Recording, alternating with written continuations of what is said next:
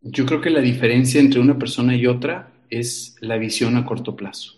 Creo que ahí es donde se diferencia la gente. Yo a veces digo, Chihuahua, pues es que no, no estás viendo a largo plazo y por eso es que no se quedan. Ahora, de los que se quedan, el que le va bien es el que toma la decisión de que le vaya bien. O sea, no estás a medias tintas. Entras y dices, a ver, ¿qué tengo que hacer aquí para ser el más fregón de la oficina? Y llegan y empiezan a rebasar a los que están ahí en la oficina. Después dicen, bueno, ¿qué tengo que hacer ahora para rebasar a todo el edificio? Y después, ¿qué tengo que hacer para rebasar a nivel nacional?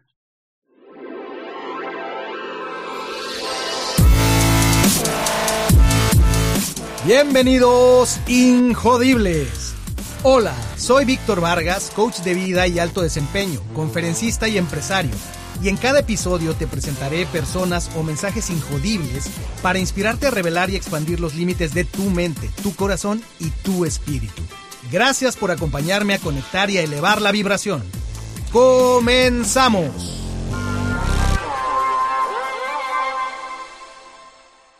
Bienvenidos Injodibles. Hoy tengo a una persona sumamente inspiradora, tengo a un hombre delante de mí que, como su nombre lo indica, es efectivamente, y así lo veo yo, como un arcángel, como una persona que eh, se dedica a impulsar a otras personas a estallar su potencial, a eh, lanzarse al crecimiento, lanzarse a, cambiar su mentalidad, su abundancia, a través de un instrumento, una plataforma que él tiene, porque él es un director muy exitoso de agencia de seguros, es una de las agencias de seguros más importantes del país de GNP. Tiene 22 años de carrera, está dedicado, la mitad de su vida la ha dedicado a esta, a esta noble profesión. Es experto en soluciones patrimoniales y financieras a través de los seguros y, como decía yo, es un semillero de talentos, es alguien que le ha dado oportunidad a muchas personas que hoy tienen una carrera destacada, que han cambiado su vida a través de, dedicarse de manera profesional a los seguros, a ofrecer soluciones de seguros a otras personas. Tengo conmigo a un amigo, así es como lo, como lo quiero, como lo aprecio, a un gran amigo, Ángel Caballero. Hola Ángel, ¿cómo estás? Víctor, muchísimas gracias. De verdad, qué introducción, ¿eh? Este, me, me, emocionó nada más de escuchar todo esto. Este, te agradezco bastante esta oportunidad de poder seguir transmitiendo, seguir con esta misión de, de apoyar gentes y bueno, pues esperemos poder eh, tocar a muchas gentes, ¿no? Este, si se puede llevar algo de esto, pues ya, ya seguimos haciendo nuestro, nuestro camino, nuestra chamba. Muchas gracias de verdad. lo, menos que, te mereces realmente, eh, pues más allá de, lo que haces profesionalmente, que, lo admiro mucho, eh, pues también eh, eres un, ser humano auténtico, un ser humano muy cálido y, eso pues sin duda se refleja en, el aprecio que hay. Y pues el gusto para mí, el gusto es para mí tener, tenerte aquí porque eh, considero muy importante tu mensaje, Ángel.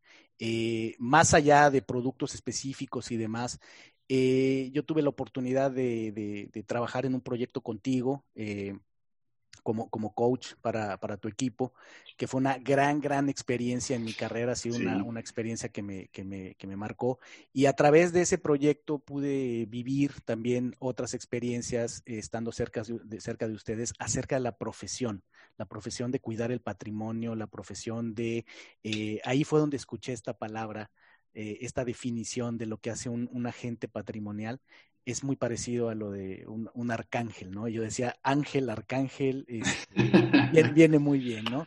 Entonces, bueno, Ángel, pues eh, yo creo que eh, además, pues eh, he escuchado tu historia, la hemos platicado con cafecito en mano y tienes una historia fabulosa, inspiradora que pues estaba yo con muchas ganas de, tenerla aquí en Injodible porque estoy seguro que va a inspirar a muchas personas. Así es que a la usanza de este, así es, a la usanza de este podcast, eh, la frase poderosa es, érase una vez un pequeño ángel caballero. ¿Cómo continúas a partir de ahí?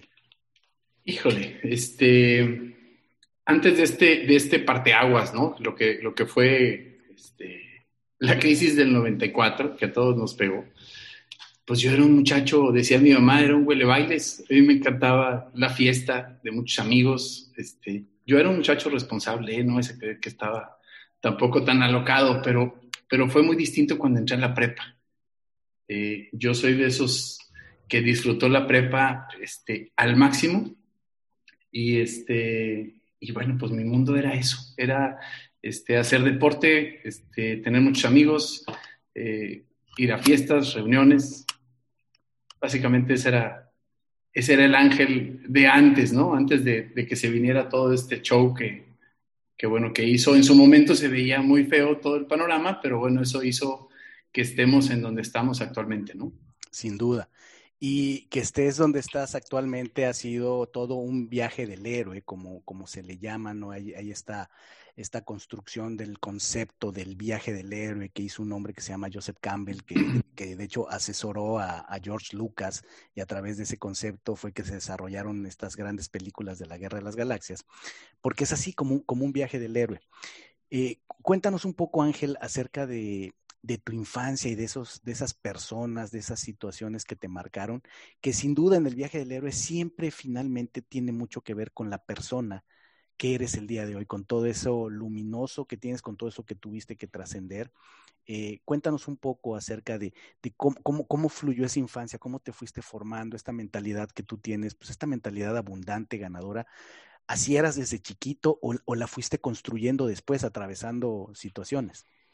Ok, mira, fíjate, eh, mi situación, mi crisis fue a los 17 años, pero desde los 13 años eh, yo fui cerillo del MODE, un supermercado que estaba ahí en la Avenida Leones. Este, siempre me gustó trabajar porque tengo el ejemplo de papá y la inspiración de mis dos abuelos, los dos empresarios. Este, de verdad que los admiro muchísimo, ya no están conmigo. Me encantaría que todavía estuvieran, pero este, como que yo siempre me vi trabajando y, y siendo una persona de bien, ¿no? Pero lo hice por gusto, nunca por necesidad. Cuando entro a la prepa, ahí sí te puedo decir que perdí un poquito el suelo. Dicen que eres el promedio de la gente con la que te rodeas. Entonces, este, ahí sí hasta mis papás se preocuparon porque tenía dos, tres amigos vagos que se encargaron de descarrilarme unos semestres. Y, este, y no fue hasta que pues, me empujó la crisis, ahora sí tiene que trabajar por, por, por necesidad. Este, un buen día papá me dice, ¿sabes qué? Este, aquí hay 50 pesos para toda la semana y cuídalos. Que no me estás jugando. O sea, a ver cómo. Acabamos de llegar de un crucero, este, compró tres carros, este, no sé si te acuerdas del Thunderbird supercargado en el 92. Claro. Una Suburban que acababa de cambiar también la línea y un Gran Marquis, ¿no? El, el Thunderbird era para mi hermano. O sea, imagínate, yo ya estaba visualizándome con el Thunderbird este, y el TEC pagado, y un día mi papá me dice, pues aquí hay 50 pesos y por favor, este, administralos bien, ¿no? Eh, pues ya te dije, ya, me juntaba yo con muchos amigos ahí medios vagos, entonces yo no era el mejor para la escuela y me dice, oye, y échale ganas porque si no ya no te voy a poder pagar tampoco el TEC. Estaba yo en la prepa de ahí del Carmen. A los dos meses me dice, ¿sabes qué? Hasta aquí llegó. Entonces, este, sí tardó un poquito así, tardé en darme cuenta de que iba en serio la cosa. Este, y bueno, pues ¿quién, quién fue así mi, mi tutor? Mi mamá. O sea, mamá llega y me dice, oye, mijito, pues este, no sé cómo lo vas a hacer, este, pero tú acabas también del TEC y este, pues te vas a tener que poner a jalar y estudiar. Yo, a ver, ¿no? ¿Cómo? Entonces, este, fueron épocas de verdad muy, muy difíciles. Este, ya no podía tronar ninguna materia porque ya me estaban costando. Entonces, este, ahí fue donde inicia todo este, este show. Eh, te puedo decir que las cosas se te van, vamos, cuando te empiezas a apuntar hacia una dirección, las cosas se te empiezan a dar. Este, un vecino mío que era director de una empresa de celulares me dice, oye, pues estamos reclutando vendedores. Siempre me han gustado las ventas. Y, este, y gracias a eso, de verdad, eh, pues yo duré vendiendo celulares cuatro años y medio. Me pagué los dos últimos semestres de la prepa y la mitad de la carrera ahí en el TEC. ¿Ok? Iba todo viento en popa y por ahí de mis 21 años, este, yo dije, oye, pues si me estoy moviendo en carro, ahí te va, ahí te va otro tropezón que tuve. Este, si me estoy moviendo en carro, pues déjame también compro y vendo carros, no nada más celulares. Entonces, a los 21 años, en el 97, compré un Jetta 93. O sea, imagínate un carro cuatro años más viejo, pues no estaba tan barato, era todo mi dinero y resultó ser robado el carro. Este, pues olvídate, estuve en depresión otros dos, tres meses y mamá detrás, güey. Fíjate la frase que me decía mi mamá, mijito, ¿cuánto perdiste con el carro? Yo tenía 21 años. Dije, mamá, pues perdí 50 mil pesos. Dice, mijito, a rato los vas a ganar mensuales. Gente que te diga eso tu mamá. A ver, ¿cómo? Mamá, 50 mil pesos mensuales no lo ganan ni en aquel entonces, ni los papás de mis amigos algunos. O sea, era mucha lana. O sea, era un Jetta mensual. Es lo que quería que mamá ganara, ¿no? Este, y gracias a Dios, un buen día le vendo un celular a un agente de seguros y ahí fue donde empezó todo este camino mío padre este, porque le vendo un celular y pues yo creo que le gustó mi venta y él me vende a mí un seguro de ahorro. Este, cuando me lo ofrece le dije, oye, tengo 22 años, como por qué me estás vendiendo un plan de ahorros y además estoy a la mitad de la carrera. Este, no, no, no le veo de verdad sentido a esto, te agradezco mucho. Me dice, a ver, te lo estoy ofreciendo precisamente para que no te pase lo que le pasó a tu papá que nunca ahorró. Entonces el día de mañana tú vas a tener tu familia y este, pues con esta lana tú puedes pagar una universidad a uno o dos hijos. Es más, me dice, no me lo compres hasta que no vayas con tu papá. Y si tu papá te dice que no lo compres, pues ya está, pero consúltalo con él. Entonces voy con mi papá, este, le dije, oye papá, me están vendiendo este plan, ¿tú qué opinas? Y mi papá, me acuerdo, estaba leyendo el periódico, nomás volteó, me dijo, ¿lo puedes pagar? pues sí, sí lo puedo pagar, pero tampoco me está sobrando. O sea, me gustaba la fiesta y además pagar el TEC no era, cualquier cosa, ¿no? Entonces, este, me dice, pues págalo, güey, porque tú viviste lo que es no tener ese ahorro. Para que no te pase lo mismo, de verdad es que si a mí me lo hubieran ofrecido a tu edad, pues tú ahorita no estarías jalando. Y sabes que tienes toda la razón. Regreso con el agente, que hoy es un excelente amigo, un gran amigo, José Ángel García, y, este, y le digo, ¿sabes qué? Sí, sí te lo voy a comprar le compro el plan y al final me reclutó de una manera bien, bien fácil, que de hecho así es como recluto ahora yo. Me dice, oye, ¿te puedo preguntar cuánto te ganaste tú por el celular que me vendiste? Ay, chinga, ¿para dónde va esta pregunta? ¿Por qué quieres saber? Me dijo, no sé, nomás quiero saber cuánto, cuánto te ganaste tú conmigo. Dije, no, pues me gané mil pesos. Y si quieres saber cuánto me gané yo contigo, ya después de que yo le había comprado y le había pagado. Dijo, me gané mil dólares. Yo, a ver, ¿cómo, güey? Si me tardé más yo. Entonces me dice, oye, a ver, ¿tú pudieras venirte a jalar con nosotros? Pero ya, güey. Y así fue como empecé. Ahí fue donde empezó todo. Empecé, me cambio, vendo la, distribuidora que tenía de celulares, la traspasé, este, y a los 22 años empecé esta carrera, como decías hace ratito, tengo 44, entonces ya, ya llovió y aquí seguimos. La mitad, la mitad de tu vida. Y mira nada más como las, las conexiones que se van dando, ¿no? Por eso decíamos sí. las personas, las situaciones y lo que te va formando, ¿no? Eh, decías, por ejemplo, abuelos eh, emprendedores, ¿no? Tuviste abuelos empresarios, emprendedores. Eh, tu papá dentro de, de esta, este contexto, lo que nos compartes, pero también de alguna manera en los negocios, ¿no? Y te toca ver, joven, esta, esta vuelta de situación que le, que le da tu papá. Claro, yo, a mí me quedó de verdad desde chico que había que trabajar. Mi papá tiene una frase que dice, la vida es friega. No lo dice friega, dice otra palabra, pero esa es su frase. Entonces yo tenía el ejemplo de papá y vi, ¿sabes qué? Me falta lana, no me voy a poner a pedirle a mis amigos, no voy a ir a endeudarme al banco, o sea, tengo que jalar y la lana la voy a sacar jalando, ¿no? Y mis abuelos eran ya el ejemplo de, del cuate ya realizado, que viajaban por el mundo, que este, tenían sus ranchos, que tenían, sí, o sea, es, esa cuestión es donde decía, híjole, como que ya tengo más o menos, sé que hay que jalar y sé hacia dónde voy. Eso me quedó clarísimo. Tuve esa, ese ejemplo de ellos, ¿no? De ambos. Ok, pero ahora viene algo que me, se me hace muy poderoso. Mamá. ¿Qué onda con mamá? ¿De dónde mamá tiene este impulso, esta, esta participación en tu vida donde te da estos mensajes, estas ideas que ¡pum! ¿no? Este, pueden ser muy, no pueden, son muy poderosos, importantes. Ella también venía de, negocios, de, mamá comerciante de toda su vida, este, pero ella renuncia a su trabajo porque pues ella quiso ser mamá 100%. Entonces, este, de verdad que en su momento no estaba padre. O sea, era, a ver, mijito, por ejemplo, yo llegaba del antro a las 2, 3 de la mañana y era sóplame. Y yo, ¿cómo, mamá? O sea, no me estés fregando, ¿verdad? O sea, como que odiabas esas cosas. Y no te dejaba ni dormir. O sea, ¿cómo te fue? ¿Con quién estuviste? Este, ¿verdad? Siempre estuvo pegada con nosotros. En su momento te digo, hasta de más. O sea, como que sí decíamos, mamá, neta, déjame dormir. Pero fue alguien que nunca nos dejó caer a los tres eh, yo no sé cómo lo hizo ella para convencer a mis hermanos o, o, si, no sé si batalló o no batalló, pero fíjate los valores. El TEC lo pagamos entre mi hermano mayor, mi papá y yo. Y a lo mejor mi otro hermano también le metió lana, pero jamás nos hemos cobrado eso.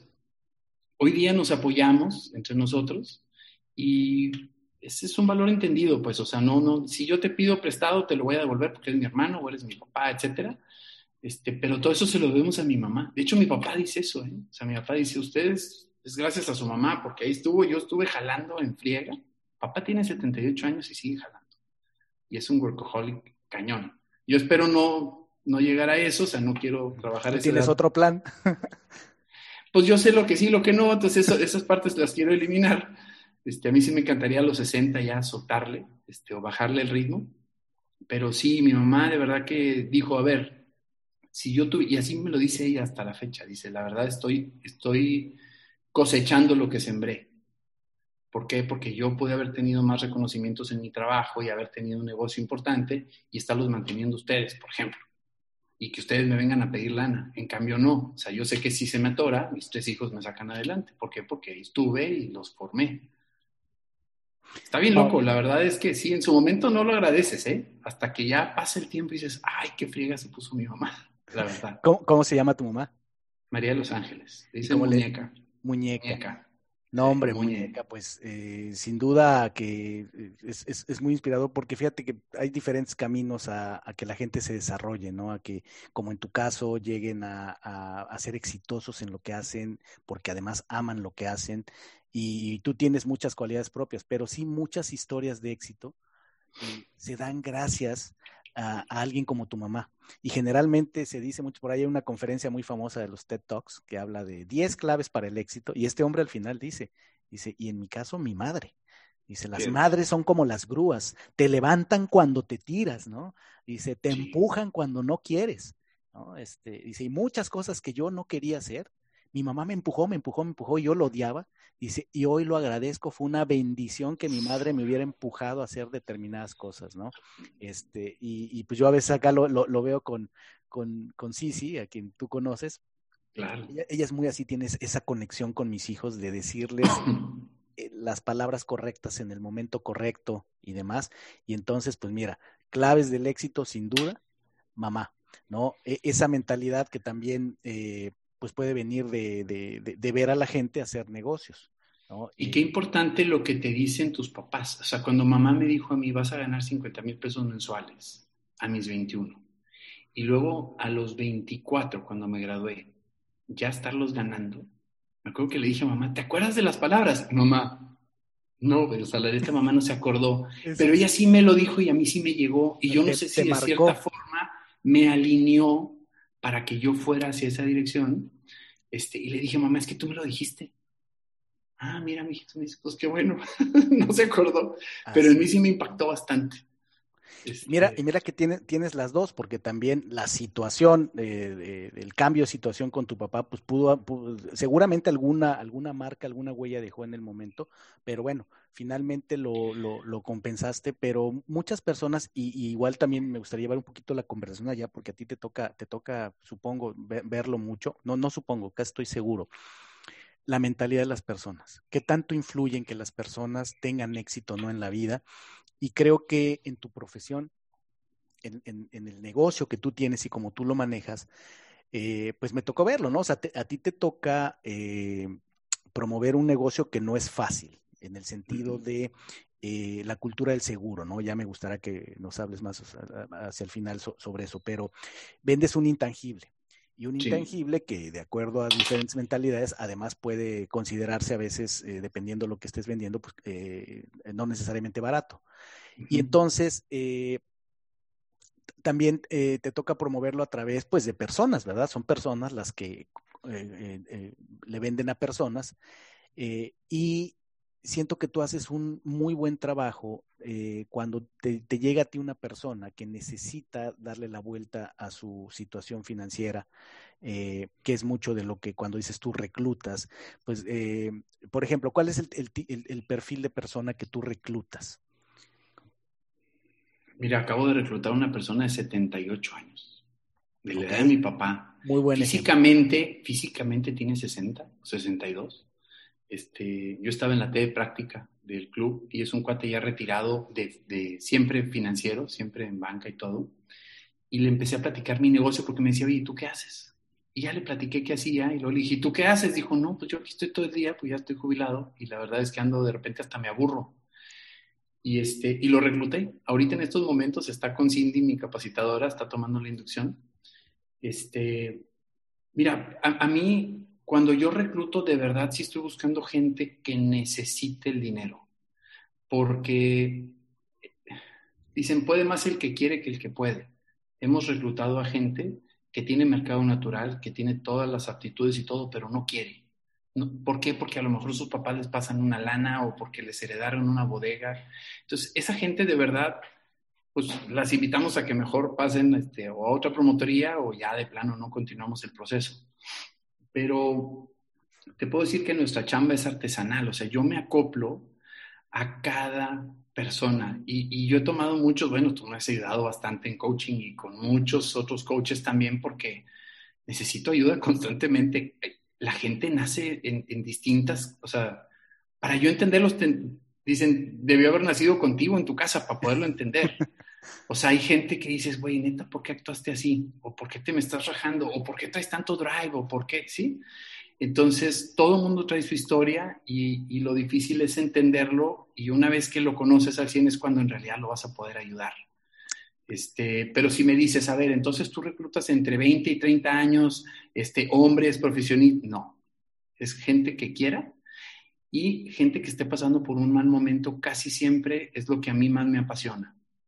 Cuando veo a, un cuate que lo despidieron y que tenía un ingreso de 150 mil pesos y que está ahorita con una mano delante y atrás y está el cuate quedando mal con su familia, pues ahí es donde le digo, ¿sabes qué? Si tú quieres, yo no me freno y sábados y domingos y te voy a acompañar y te voy a ayudar hasta que salgamos.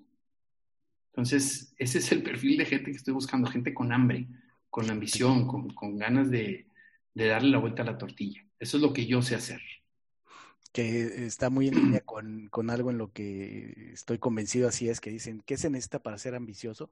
Querer con muchas ganas, pero ¿qué se necesita para ser abundante? Querer con muchas ganas, ser abundante, el deseo, esa hambre que tú llamas. Y por eso te hago esta pregunta, porque, por ejemplo, estábamos hablando de, de, de tu historia, ¿no? que ahorita continuamos, y eh, pues finalmente ya nos adelantamos en el, en el tiempo, fuimos atrás en el tiempo, en el, en el, en el presente, pues tú eres una persona muy exitosa eh, en, los negocios y nos vimos una foto de, de, cómo algunas cosas que pueden haber forjado tu mentalidad y por eso te hago esta pregunta. Tú que tienes este negocio donde por un lado transformas destinos, cambias destinos, como decían ustedes, ¿no? ¿Por qué? Porque eh, el tener asegurado el patrimonio, el, el ser previsor, el tener ahorros, seguros y demás, puede cambiar el destino de una familia es muy diferente si se tiene a si no se tiene. Si se necesita, eh, Dios no lo quiera, pero para eso son los seguros, si se necesitan, te cambia el destino tenerlo o no tenerlo, ¿no? Esto lo aprendí de ustedes, obviamente. Sí, sí, sí, sí. pero también cambias, pero además de que, de que con tu profesión cambias destinos, con tu negocio cambias vidas y me ha tocado verlo y, he sido testigo de transformaciones tal cual como lo has dicho, personas que llegan en determinada situación de diferentes índoles, edades y demás y transforman su vida. Pero la pregunta que te quiero hacer, lo interesante, por eso el tema de mentalidad, también no todas las personas dan ese salto, ese brinco, ¿no? Y es en, en, realidad es hasta parte de tu negocio, es, parte, es la tasa de bateo. ¿No? No todas las personas que llegan, como tú lo decías, muchas llegan con, con habilidades, llegan así que dices, este viene armado, o sea, viene con todo y no la arma. ¿qué es lo que tú has notado que hace la diferencia entre las personas, eh, más que en el aspecto técnico de, lo que tú vendes, sino en general, en su mentalidad, eh, hace la diferencia entre los que logran algo eh, valioso, exitoso, abundante y los que no la arman? Yo creo que la diferencia entre una persona y otra es la visión a corto plazo. Este, arrancar un negocio no es fácil, ¿ok? Este, y mucha gente lo que dice es, que prefiero un sueldo, nosotros no pagamos un sueldo, pero la cartera se convierte en un sueldo y muchas veces es un súper sueldo, ¿ok? Ya cuando tienes 6, 7, 8 años, este, tienes un ingreso ya pasivo, o sea, tú andas de viaje y, y te está cayendo lana por semana, está muy padre, pero obviamente hay que pagar un precio. Y entonces yo veo que de repente la gente me dice, oye, pues es que, ¿sabes qué? Este, voy a tener que parar la inducción o, o ya me ofrecieron un sueldo de X lana. Y lo que yo digo, a veces sí los he cuestionado y a veces como que no te puedes meter tampoco tanto, pero le digo, oye, ¿ya te fijaste a ese lugar donde vas a entrar? ¿Cuánto gana el que más gana? ¿Y cuánto te, te vas a tardar tú para ganar lo que ese cuate gana? Entonces, hoy día sí te dio una seguridad no es el 100%, porque ahorita las cosas no están tan padres, ¿verdad? No están ofreciéndote así los supersueldos, pero sé que al menos con esto agarras algo de seguridad, pero ¿cómo te vas a ver dentro de 10 años? Vas a estar igual. Y vas a ganar ese mismo ingreso inflacionado en 10 años y pues la verdad es que vas a, vamos, no vas a tener esa libertad financiera o esa abundancia, ¿no? Hay muchos que no, pues, no quieren ser ricos, Y, y eso a veces a mí como que me cuesta porque dices, a ver, ser rico no es este, que seas mala persona. De hecho, si te gusta ayudar, pues entre más lana tengas, más vas a poder ayudar. Este, puedes sacar adelante un familiar si se enferma, etcétera, etcétera. O sea, simplemente ser rico es decir, ¿sabes qué? En la vida voy a tener muchos problemas. Puedo tener problemas con mi esposa, puedo tener con salud, puedo tener con mis hijos, pero económico no quiero que sea el problema. Entonces, creo que ahí es donde se diferencia la gente. Yo a veces digo, Chihuahua, pues es que no, no estás viendo a largo plazo y por eso es que no se quedan. Ahora, de los que se quedan, el que le va bien es el que toma la decisión de que le vaya bien. O sea, no estás a medias tintas. entras y dices, a ver, ¿qué tengo que hacer aquí para ser el más fregón de la oficina? Y llegan y empiezan a rebasar a los que están ahí en la oficina. Después dicen, bueno, ¿qué tengo que hacer ahora para rebasar a todo el edificio? Y después, ¿qué tengo que hacer para rebasar a nivel nacional? Y son cuates que ahorita los ves y en 6, 7 años, pues ganan más que un director que lleva 20 años en una de las empresas más importantes y que el cuate no ve a su familia porque además tiene dos, tres maestrías, doctorados y lo están desquitando. Cada peso que le pagan lo desquitan y acá no. Estos, entre más ganan, menos jalan, chica. Entonces, este, ahí es donde me ha costado un poquito, este, a mí reclutar gente, o sea, poderles transmitir este mensaje de que en la vida no hay lonche gratis, pero que al menos en esta carrera, si te partes la madre cinco años, de verdad, pero son cinco, no antes, te va a ir muy bien. Fíjate, dices algo muy poderoso. O sea, algo que tú te has encontrado, que has visto este patrón, es que la gente prefiere intercambiar escoge entre la posibilidad de grandes abundancias, de, una abundancia grande en el largo plazo, por la seguridad de, un ingreso, aunque sea pequeño y topado, en el corto plazo.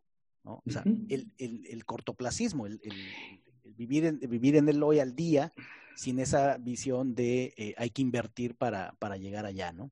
Y otra cosa, Víctor, dime ahorita qué empresa está jubilando o sea, tú tienes que, tú tienes que empezar tu propio negocio, tú tienes, que, tú tienes que arrancar tu propio negocio. Y nosotros lo que les decimos es, cabrón, te estoy dando una, una franquicia, no te cuesta. ¿Una franquicia qué es? Pues es un proceso estandarizado que si lo sigues te va bien. Entonces, si yo te estoy dando la franquicia, ya tienes un 50% ganado. ¿Qué es el otro 50%?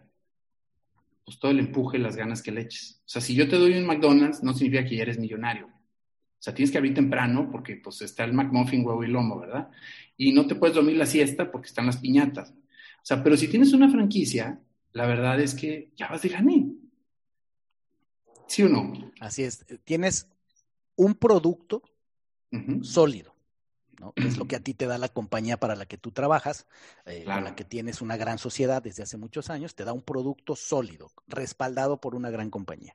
Tienes además tú como agencia eh, un, método de hacerlo. Tienes una experiencia de 22 años, tienes ya procesos bien establecidos, una manera de entrenar a la gente, una manera de apoyarlos, que me consta también que estás ahí con ellos. O sea, como dices tú, si tengo que ir contigo las primeras visitas, voy contigo, ¿no? Y entonces, eh, a pesar de eso, mm, eh, evidentemente, pues siempre está ese otro ingrediente, que es por, es, por eso que hago mucha esta insistencia, esa la mentalidad de la gente, que viene de que uno sí, de las experiencias tempranas, esas cosas que escuchamos, esas cosas que nos creímos, esas cosas que aunque a lo mejor parecía que no estábamos poniendo atención, sí las captamos, ¿no? Eh, como, por ejemplo, el mensaje de tu mamá, ¿no? Que aunque ella dice, de veras, hijo, y tú dices, no sabes cómo me marcó.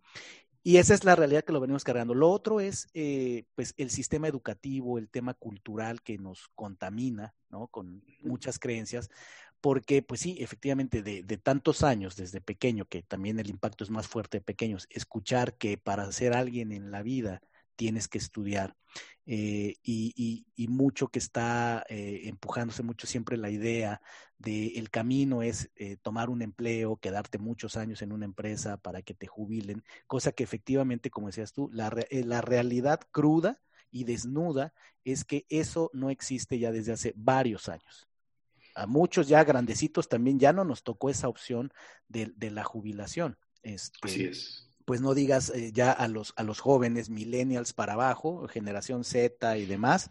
Este, por eso la gente se da de topes, ¿no? En las empresas que dicen, es que quién entiende estos chavos que ya no se comprometen, que ya no buscan un empleo de largo plazo, pero pues es ilógico que la gente piense eso porque precisamente, pues, por, qué me voy a quedar tantos años en una empresa si aquí no me voy a jubilar?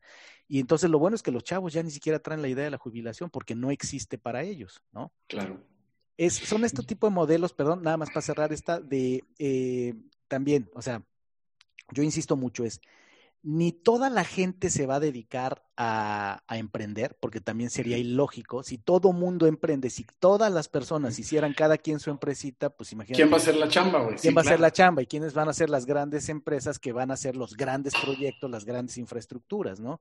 Este, pero también eh, el tema es que el empleo no es para todos, o sea, es lo mismo del otro lado. O sea, el empleo no es la solución para todos, ni tampoco la empleabilidad es la solución para la economía y para el crecimiento del país, ¿no? Sí, yo vendo muchos este, a los empleados los planes de retiro y los planes de ahorro a mediano plazo, porque sí les digo, oye, ¿no te gustaría poner algún día tu negocio? Me dicen, sí, güey, la neta sí, porque ya vi que pues aquí no me voy a jubilar.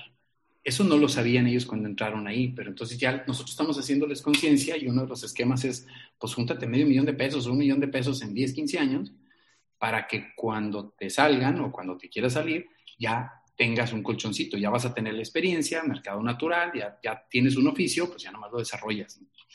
Pero fíjate, yo estoy luchando ahorita con, con el título, o sea, yo soy un agente de seguros y a mucha honra, pero porque me va bien sea, si yo te pregunto a ti, Víctor, ¿cómo les va a los agentes de seguros? pues yo creo que lo más seguro, si no nos conociéramos, dirías, pues, pues, no, que yo sepa, no muy bien. Y si te pregunto, ¿y cómo le va a los doctores? ¿Qué me dirías, por ejemplo, si te pregunto, ¿cómo le va a los doctores? No, pues a los buenos les va súper bien. Bueno, fíjate, tú, tú hiciste ahorita hincapié a los buenos. El 2% o el 3% de los doctores son los que conocemos que andan en su Mercedes y tienen su consultorio en Calzada del Valle y, este, y están en los principales hospitales el 98% de los médicos, y no porque sean malos, son un chorro, güey. Andan en camión, están en, las farmacias este, consultando por 25, 40 pesos, entonces la verdad es que no está tan fácil ser doctor de los exitosos. En agentes de seguros es lo mismo. Cuando a mí me dicen, es que me estás invitando a agentes de seguros, pues ¿y qué no ves que yo estudié en el TECO, que yo estudié no sé dónde? Le digo, a ver, güey, pues sí, ¿qué te imaginas que somos? Es exactamente lo mismo. La diferencia es que el doctor, si se va de viaje un mes, pues ese, ese mes no operó y dejó de ganar lana si yo me voy de viaje un mes, pues la oficina sigue cobrando y yo sigo ganando lana. Y además este es un negocio que puedo heredar. Entonces, una de las metas que tengo yo, que me gustaría, ahorita me dices, oye, ¿y cómo te ves en un futuro? Híjole, cambiando la imagen de la gente de seguros. Yo no tengo muchos agentes de seguros. ¿Por qué? Porque quiero que a todos les vaya bien, porque si tú conoces un agente mío, quiero que digas, oye, este, este cuate es mi agente de seguros, es bueno y le va muy padre. Entonces, este, quisiera yo ser la opción del recién graduado. oye, ¿por qué te vas a ir por un sueldo cuando ya puedes arrancar tu negocio ahorita antes de que te cases? Y ya cuando te cases a los 28, 30, pues ahora sí vas a disfrutar tu matrimonio. Vas a poder hablar con tus amigos y qué onda, nos vamos a Las Vegas ahorita, sí, vámonos. Pues ya hiciste tu cartera, ya te partiste la madre de cuando no tenías obligación. Entonces, pero qué difícil es llegar a ese punto, nos está costando mucho. Uf, ¿Qué, qué, temas, pero fíjate, a ver, ahorita tú que decías, eh, en el largo plazo, ¿dónde te ves elevando el nombre, eh, la reputación, por así decirlo, de, de, los agentes de seguros, ¿no? Eh, posicionándolos más allá.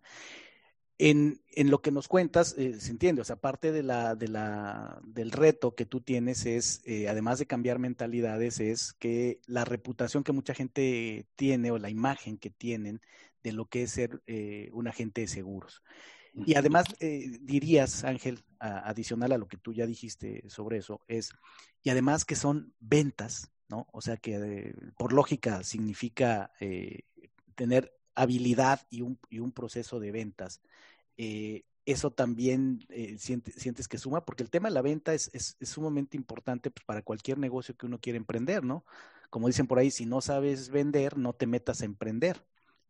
Y es una de las, también de las profesiones que generalmente a la, gente le da miedo, le da miedo vender, ¿no? Y sabemos que también hay a la gente que le va muy bien, muchas veces no es ni la más preparada, ni la, es la que vende mejor, ¿no? Claro, claro.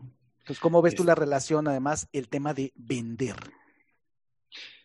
Así les he dicho yo a muchos estudiantes y así los he reclutado. ¿eh? Yo les digo, oye, estás estudiando ingeniero en lo que es, por ejemplo, este, tengo un ingeniero en sistemas que ahorita ya tiene 30 años, pero entró conmigo a la mitad de la carrera, este, a sus 20 años, tú lo conoces, pero no voy a decir nombres.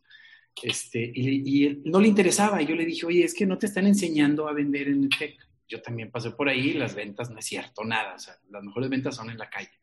Entonces lo que le dije es, oye, pues piensa que estás así como haciendo un diplomado, algo así conmigo, y lo que sí te digo es que si tú logras vender seguros, vas a poder vender lo que quieras, porque esto es lo más difícil. Este, y este chavito ahorita ya tiene dos hijas, ya tiene 30 años, él se graduó ganando siete veces la colegiatura TEC. Este, hace, pues no mucho, hace ocho años. Este, o sea, un muy buen ingreso y ahorita es de nuestros principales agentes. Pero sí, así fue. O sea, yo también te vendo la idea de que, bueno, vente y prepárate en ventas. Si no te gusta, pues ya te vas, no pasa nada y, y vas a poder emprender algo y vas a ser muy, muy perro para las ventas, ¿no? Exactamente. Entonces, fíjate, es que es, es, es eso, es eh, uno vender un intangible, que además la gente tiene una imagen allá afuera de lo que es esa profesión. Lo otro es que implica vender, ¿no? Este, y entonces, pues es una combinación porque a, veces eh, puede haber quien, y te lo digo por qué razón, porque tú y yo lo hemos platicado y yo como coach me, me encuentro a veces en situaciones donde gente que conocí en alguna conferencia, en algún proceso de coaching y demás, pues eh, a veces pues hay quien pierde el empleo, ¿verdad? Y, y, sí, me ha tocado sugerirle a alguien, decirle, este, veo que estás buscando, que llevas tiempo buscando y, no has encontrado una oportunidad. Y sí, a, algunas personas les he sugerido una opción, como, les he sugerido la, opción que tú propones. Y, efectivamente, pues eh, la mayoría, su reacción es así, no, pero ¿cómo? De agentes seguros este, no, no, no, este, pues, yo tengo carrera y además llevo ya muchos años de, ejecutivo, qué sé yo, ¿no? Este, y efectivamente hay como, como, como ese estigma, por un lado, y además la otra que he escuchado, que además de que sean seguros, porque he escuchado las dos así juntitas, la de, no, es que pues, es seguro y demás, no, y eso, y eso de vender, híjole, no, pues es que vender, no, no, no, no es lo, no es lo mío, ¿no? Hay mucha gente que no se le van a dar las ventas, este, Sí me ha tocado, o sea, que reclutamos mal, o sea, no filtramos bien y de verdad que yo ahí me siento súper responsable porque le quité el tiempo a, un padre de familia, ¿no? Este, me tocó un caso que, pues yo creo que su hermano, su primo, alguien le dijo, oye, ¿por qué no te metes a vender seguros? Y este güey se la creyó.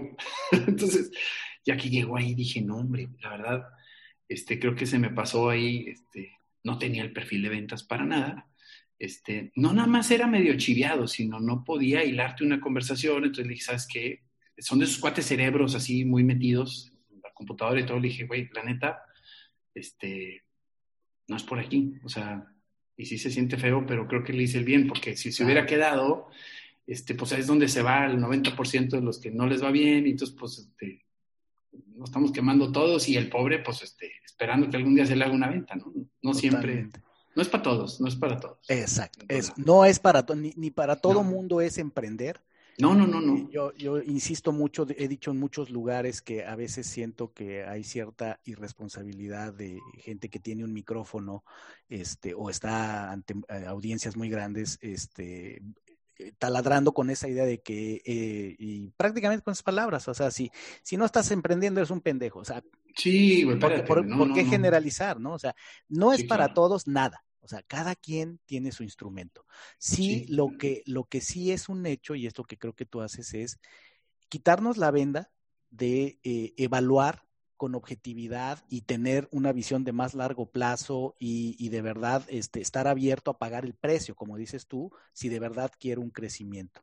Es muy, muy eh, eh, correcto si una persona definitivamente prefiere lo seguro y demás, pues para eso existe eh, opciones.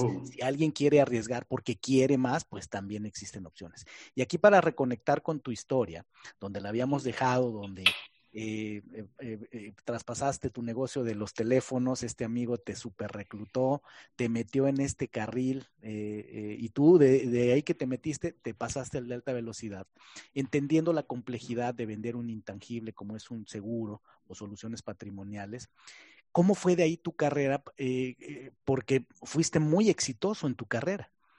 ¿Qué, qué, qué, qué, ves tú, tal vez en tu caso, o ya con tu experiencia viendo a muchas, gente, a muchas personas, perdón, qué hace a un agente exitoso? ¿Qué hace que sea exitoso, en tu opinión? Digo, yo creo, digo, después de tener las aptitudes, obviamente, es el querer. O sea, no, nada más, o sea, que tomes la decisión de ser exitoso. Este, ¿Te puedo contar una historia? Este, llega, un, llega un cuate, que también lo conoces, pero no puedo decir nombres aquí, este, pero llega un cuate que fue 10 años asistente de agentes de seguros. ¿okay? Un cuate que no tenía mercado natural, no tenía carro, andaba en camión, este, tenía tres hijos y, y un día llega y me toca la puerta y me dice, oye Ángel, quiero chamba. Y yo pensé que venía a pedirme chamba de coordinador. Este, no de agente, jamás, jamás, o sea, no me pasó entonces cuando me dijo yo, claro que sí, a ver, y, yo lo conozco desde que inició su carrera como coordinador, como asistente, entonces le dije, a ver, este, ya, ya agarré un muy buen elemento, pásale. Me dice, no, no, no, no me estás entendiendo. Quiero ser agente de seguros. Dije, ching. Y vuelvo a lo mismo, yo soy responsable del resultado de la gente que entra conmigo, ¿ok? Entonces yo le dije, a ver, por favor agarre el sueldo, O sea, tienes tres hijos, güey, este, en ese entonces vivían con sus suegros este, y esto es, pues, este, tan es cierto que me estás grabando y a lo mejor lo va a escuchar, entonces no, no me dejará mentir. O sea, yo le dije, a ver, Pero es una historia inspiradora, es una historia inspiradora. Bueno, le dije, a ver, ok, vamos a hacer esto. Ya, yo por dentro dije, mira, donde truene, pues ya tengo un coordinador muy bueno. Entonces, sí, hombre, está bien, pásale. Total, vamos a darle dos, tres meses. ¿Quién crees que fue el campeón de ese trimestre? Y andaba en camión. Entonces yo le dije a él, oye, pero pero pues si no tiene mercado natural, me dijo, mira, tengo ya 60 entrevistas con contadores y logré amarrarme con dos. Ya son mis socios. Ellos me van a pasar a los clientes, les vamos a vender un plan de ahorro a través este, de los seguros que es 100% deducible. Y esas son ventas grandes. Te dejan mucha comisión. Te dije, oye, pues está interesante. Con esas ganas de salir, ah, porque me dijo, ya me harté de ver pasar el dinero. Ya me harté. Ya quiero para mí, güey. Eh, acabo de cenar con él el lunes, sigue, obviamente sigue con nosotros. Este, se compró 20 hectáreas en, allá por Cadereyte. Este cuate le encanta el ganado, le encanta la siembra. Él, lo viste, es el dueño del pueblo, trae su, su trocona y todo, es, es, Ranger. Este, pero estábamos recordando, le digo, oye, es que me acuerdo perfectamente cuando entraste. Me dijo, ¿te acuerdas que llevaba con los zapatos mojados?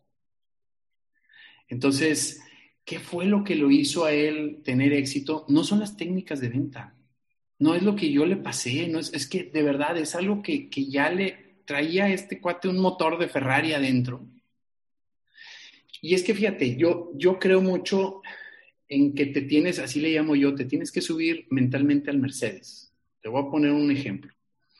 Si yo voy en Gonzalitos en un Volkswagen oxidado, ya el pobre carrito está tambaleando, y pasa un Mercedes-Benz y me raya la madre porque voy bien despacito.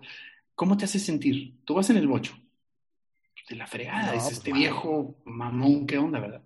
Pero si tú vas en el Mercedes y pasa el bochito y te pita, ¿cómo te hace sentir? Y dices, puta, pues es el único botón que trae este güey en el carro, por eso me pitó, yo creo. Yo le subo el radio, voy en el clima y no lo escucho. Yo qué mamón mi comentario, güey. Pero lo que te quiero decir es que si tú te subes al Mercedes mentalmente, te conviertes en un injodible, güey. Te haces un Superman. Y este güey, este cuate sabe de seguros más que nadie porque él estuvo del otro lado en la parte técnica. Y lo demás fue aprendiéndolo a base de guamazos, pero no se dejó vencer. Y su familia creyó en él. Muy importante, ¿eh?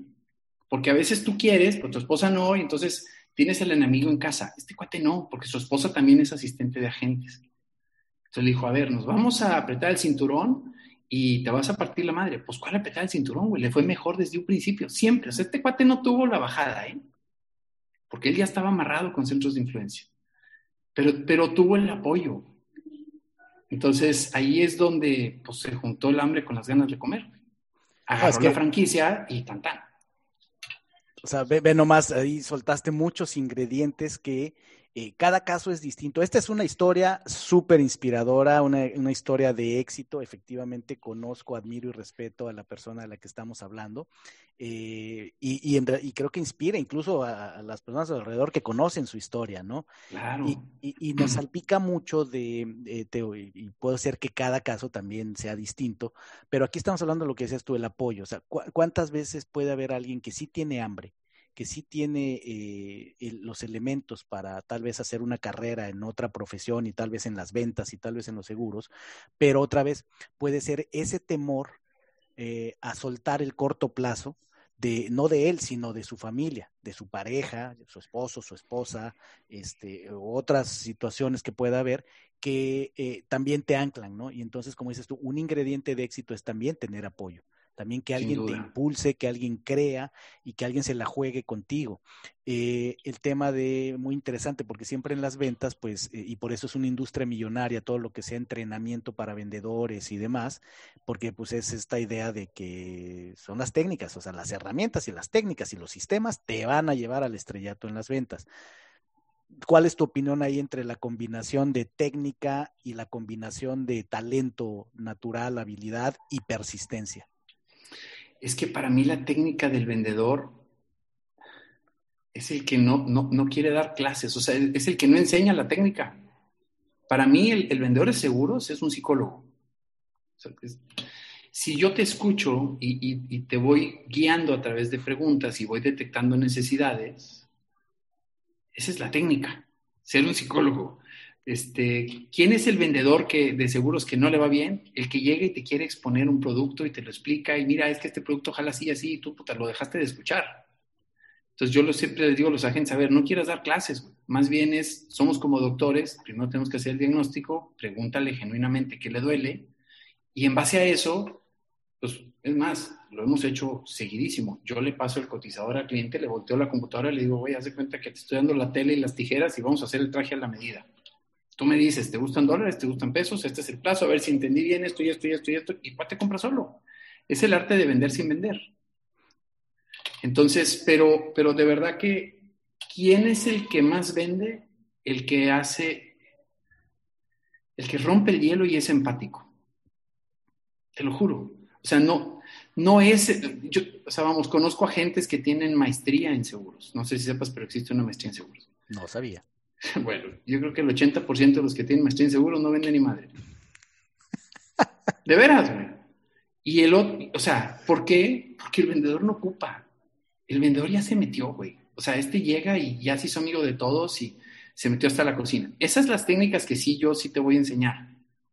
Pero no me interesa que, oye, ¿qué rendimiento me da el educacional? Te va a ver, güey. Yo sí le he dicho a los clientes, a ver, ¿quieres rendimiento? O sea, vamos a pensar que yo te doy un punto menos. ¿De cuánto estamos hablando? ¿De 50 mil pesos? ¿Cuánto es un punto de 50 mil pesos? ¿500 pesos? No mames, tú vas a hacer un descuento de 5 mil si quieres, güey, ya ponme atención. O sea, no vengo a venderte rendimiento, güey. a veces se ponen muy taseros y estás hablando de cuánto, de qué cantidad, o sea, se pierde el enfoque cuando se meten, no sé si contesté tu pregunta, pero totalmente, somos, totalmente. es cero técnico, güey, cero, cero. Todo es empático, es ser amigos, es conocer gente, es, es. Estamos condenados a ser amigos, todos nuestros clientes son nuestros amigos. O sea, dijiste algo muy curioso, es, es, es más ser el psicólogo.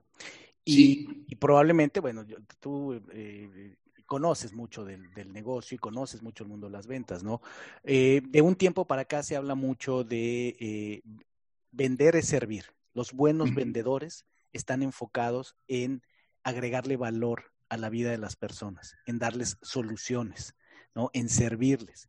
Eh, cambiando un poco de mentalidad con incluso muchas metodologías de ventas que eran eh, muy duras en el sentido de, es para eh, apretarle los botones emocionales al cliente, es para manipular la mente del cliente, ¿no? Este, estas técnicas de, eh, de, de manipulación, que era, era el otro enfoque, es cómo hago que caiga, ¿no? ¿Cómo hago que firme? Y pues eso evidentemente, pues también a la larga, pues no da, no da buenos resultados porque un cliente que siente que le metiste, que le manipulaste la, la, la mente y acabó comprando algo, difícilmente te vuelve a comprar, ¿no? Cuando, cuando se da Ese es el vendedor de los 70s, ¿no? 70s, Así es. 80s era, tú tienes que venderlo todo. Y, o sea, sí, sí, las ventas son muy distintas ahora, claro. Son muy distintas ahora y me imagino más en el, en el campo de los seguros. Ahora, aquí, tú que tuviste una, una carrera meteórica, más allá de tus abuelos, papá y demás, ¿qué, te inspiró? ¿Qué mentores? ¿Qué, eh, no sé, libros? ¿Qué, qué- para ti, qué fueron elementos que te ayudaron a desarrollar? Tú ya traías este talento, sin duda, se te nota, eh, pero ¿cuáles fueron esos mentores, esos mensajes, esos libros, esos elementos que te pudieron ayudar a ti a, a llegar al nivel que llegaste? Fíjate que yo tuve un mentor, me acompañaba, además fue el que me hizo las primeras ventas, eh, Ravi Chagoyán. Este, le agradezco de verdad. José Ángel fue el que me invitó y sí me acompañó unas citas, pero Ravi fue el que así me dijo, a ver, güey, este, yo te voy a ayudar hasta que ya me digas que te estoy estorbando. Y lo hizo genuinamente porque él no ganaba nada, ¿eh? Anteriormente no, esos cuates este, no ganaban nada, lo hacían por puro, por puro gusto. Pero yo, como dijiste ahorita, yo estoy en una empresa, GNP, que tiene 120 años, es muy fuerte, pero además somos una gran familia. Entonces, cuando yo estaba de agente, pues admiraba y les preguntaba y me acercaba con los agentes exitosos y la verdad es que me decían exactamente este, casi casi que qué comían y, este, y dónde comprar. ¿Sí me explico? O sea, yo sabía todo de ellos y entonces este, yo soñaba con tener su nivel. Eh, Cuando me hago director de agencia a los 26 años, este, pues bueno, los directores de agencia en Monterrey, todos somos amigos. Este, yo soy el más joven, a lo mejor cuando entré yo de 26, la edad promedio a lo mejor serían 50 años, pero este, yo era la mascota ahí de todos los días, pero ellos son los que me inspiraban, o sea, y además yo iba y me acercaba con ellos y les decía, oye, una cosa es vender y otra cosa es dirigir, y otra cosa es reclutar, inspirar y todo, entonces tú cómo le haces en esto y en esto y otro. Y tengo mis ejemplos, yo, yo tengo mis dos, tres directores de agencia que sigo, este, que si están en tal club, yo también ya estoy en ese club, que si viven en tal lugar, pues yo también, o sea, estoy siguiéndolos casi, casi como sombra, porque sé que si hago lo mismo que ellos, me va a ir igual. Entonces, este, tengo, tengo varios que así estoy, ¿eh? Mira, esto, esto que dices, eh, lo escucho mucho también decir, eh, a mí me hace sentido.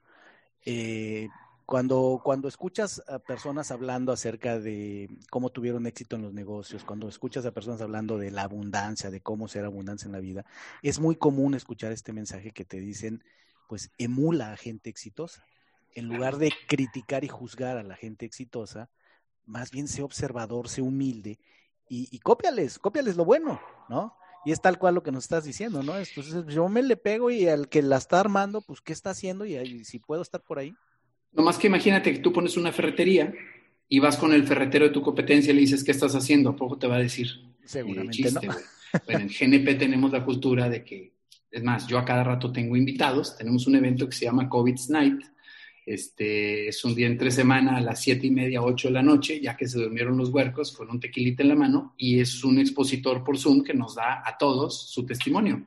Y no se puede ir sin darnos un, una idea de venta. O sea, ¿qué es lo que te funcionó el año pasado? ¿Cómo lo vendiste? Y te dicen todo, ¿eh? Entonces, este, eso obviamente enriquece y, y puedes crecer mucho más rápido. Wow. Ahora que dices lo de los huercos ya dormidos en las noches, para quien nos escucha en otros países, eh, huercos en, Monterrey, en el norte del país, en México, así le decimos a los niños pequeños. Eh, ese es otro ángulo de tu vida. Voy a hacer aquí un, giro.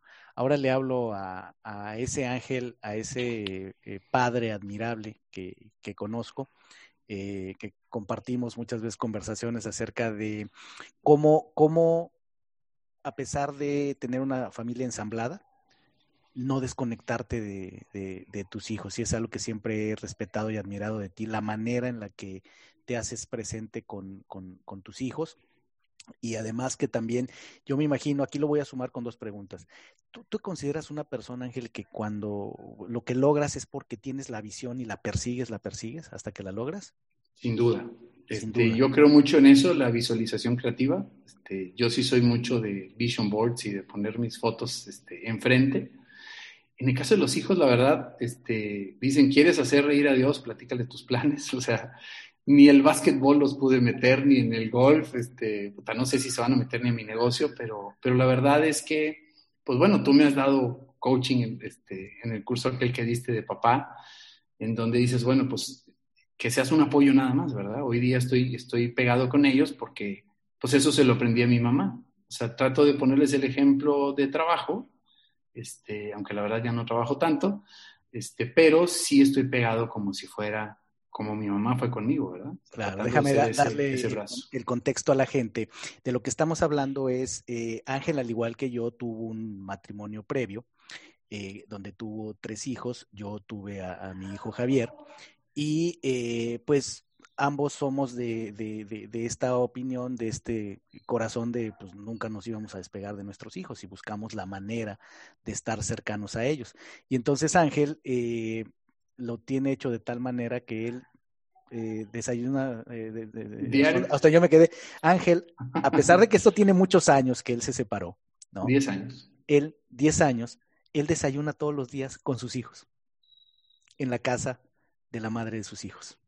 O sea, eso es eh, así extraordinario, ¿no? y la verdad es que eh, las parejas, pues por alguna razón finalmente benéfica, deciden no estar juntas, que fue igual mi caso, este, y, y, se requiere mucha cooperación. O sea, podremos estar no en acuerdo en muchas cosas, que por eso decidimos tomar otro camino, pero también se necesita mucha creatividad, mucho amor para al final del día mantener unida a una familia ensamblada. Porque por el otro lado tienes a Adi, eh, tu esposa actual, eh, que también es parte de ese, de ese ensamblaje, que también tiene que ponerle magia, fuerza, creatividad, amor para sostener esta familia ensamblada, ¿no? Y entonces tienes a tus hijos en casa de su mamá con los que desayunas diario, con los que estás, siempre buscas la forma de estar presente. Y lo digo así porque realmente es una de las cosas que yo también, cuando yo me platicaste eso y más muchas cosas que hemos platicado, pues eh, eh, yo te admiro por muchas razones, por muchas razones. Esa es una, una importante de ellas. Y te preguntaba lo de la visualización, porque hay otra parte de tu historia, o sea, de verdad mágica. Eh, ¿Puedo decirla de tu bebé? Sí, claro. No, es más, cuéntala tú, por eso te preguntaba la versión, porque yo me imagino que en algún momento, así como te propusiste muchas cosas en la vida, en tu carrera, y las fuiste logrando con el trabajo adecuado, me imagino que después de tener a tus tres hijos, una separación y demás, eh, eh, pues también en algún momento te, has de haber puesto esa foto de un bebé ahí y cuéntale al público cuál era la circunstancia y qué pasó. Yo siempre me vi con cuatro hijos, ¿eh? siempre, siempre, siempre. Este, y entonces cuando yo eh, me divorcio la, este, mi primer matrimonio, yo ya estaba hasta operado, o sea, yo juré que no me iba a volver a casar y que no iba a tener este, ya ese cuarto hijo. Este, la verdad es que conocí a mi actual esposa y me apoyó, fíjate, hablando de, de, de cómo, este, hablando de los negocios, es importante que tu esposa te apoye, pues en aquel entonces mi novia me apoyaba este, en que yo fuera un buen padre. Y eso fue lo que hizo que me enamorara todavía más este, de mi esposa. Y eh, después de seis años, decidí este, que nos fuera, o sea, ya casarme con ella, ya estábamos en unión libre, duramos dos años. Y le hablo un buen día al doctor, le dije, oye, ¿y es reversible la operación después de ocho años? Este, ocho años de vasectomía. Ocho años. Entonces, este, decidimos tener un hijo. Ahorita tengo una beba preciosa de un año o dos meses. Este, y la verdad es que sí, o sea, las probabilidades eran muy bajas, pero como cuando ves la foto este, completa, pues bueno, Diosito no la mandó. O sea, yo le dije a mi esposa, ¿sabes qué? Hay muchas formas ahorita de poder tener un hijo, pero yo quisiera que fuera lo más natural del mundo. Mira, si me vuelvo a conectar y pega, es que Diosito no la mandó. Si no, no me voy a meter en otras broncas, porque entonces puede terminar el matrimonio aquí, ¿verdad? Buscando este, a un cuarto. Entonces, afortunadamente, este, pegó luego, luego, y, y bueno, pues ya otra vez ya estoy este, con la vasectomía para quedarme en cuatro. No quiero ya, ya son muchas colegiaturas.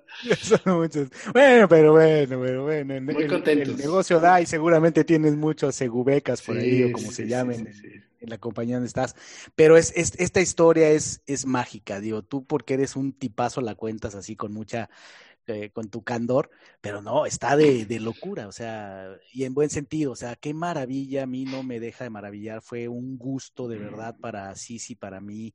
Eh, yo estaba uh, cercano a ti, sí, en aquel tiempo estábamos todavía terminando claro. el proyecto, entonces estaba yo muy enterado, ¿no? De que te habías... Revertido. Eh, habían tomado la decisión de, de, de intentarlo, de tener un bebé, eh, con la vasectomía vas con tu, tu, médico y hacen el procedimiento de reversible y con muy pocas probabilidades, como decías, este, y se da, ¿no? Y hoy día tienes, tienen a esta bebita maravillosa, saludable, eh, sin duda, eh, mucho tiene que ver con, con, con, la mentalidad, mucho tiene que ver con, eh, pues también yo, yo sí, yo sí creo que el sí, universo te regresa te regresa cosas. Uh, este, y, y, una persona como tú, generosa, eh, que ayuda a los demás y, y, además, pues además que hace su chamba, hace su tarea, ¿no? Porque pues hicieron todo lo que tenían que hacer y, lo hicieron muy bien y ahora tienen ese bebé en brazos fantástico. Y eso todavía me unió más a mis tres hijos. O sea, se mueren por venir a estar y quedarse a dormir con, con su hermana, entonces es como que, wow, qué padre. O sea, siempre corres el riesgo que dices, híjole, ¿y dónde? Sean celosos y me explico que eso me vaya a alejar de ellos y fue todo lo contrario. Entonces, de verdad que sí, nos salió todo súper bien. Muy, muy afortunados. Claro, y mira, qué, qué, qué, qué, gusto me escuchar eso, porque además, pues estabas viviendo una etapa muy interesante de tus hijos, que a todos nos toca vivir, de, llega el momento, la adolescencia, ¿no? Que tiene su encanto, sí. la adolescencia. Pero muy rápido, eh, ¿por qué también resueno tanto contigo? Porque para mí fue algo similar mi hijo Javier eh, vivía con su mamá, yo me vine a vivir a Monterrey, de Ciudad de México, hace ya casi ocho años, y eh, eh, pues él se queda, se queda allá. Y yo, yo me resigné, o sea, yo lo extrañaba mucho, para mí fue muy fuerte y entonces pues cuando se podía viajaba, cuando se podía lo traía y demás, pero pues no era suficiente ni para él ni para mí. Y, y, yo pensaba en esta idea de si algún día viviría conmigo y, la, después de darle muchas vueltas, pues yo llegué a la conclusión, me resigné a de que pues no, eso no se va a poder. Yo quisiera, pero pues la verdad no creo que vaya a pasar. Y la vida da vueltas, este, y fíjate, a mí entre la adolescencia y, y otras cosas fue muy cercano a la, a, la, a la, muerte de mi madre, yo casi lo, lo pienso como que fue un regalo también de ella.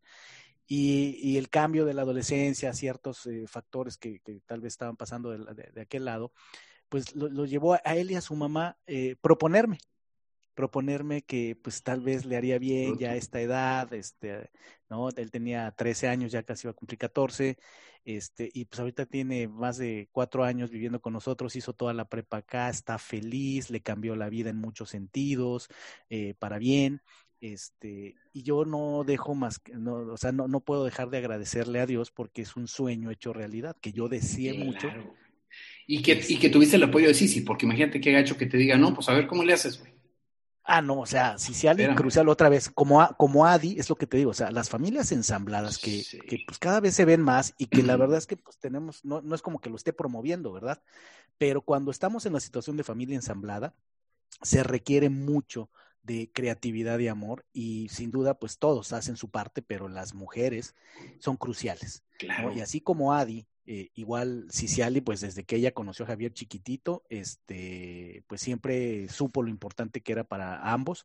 Javier le dice mamá, este, para mis, mis para mis suegros, y Javier es su, su primer sí. nieto y se lo dicen, contigo aprendimos a ser abuelos y lo tratan exactamente igual que a, que a los demás nietos.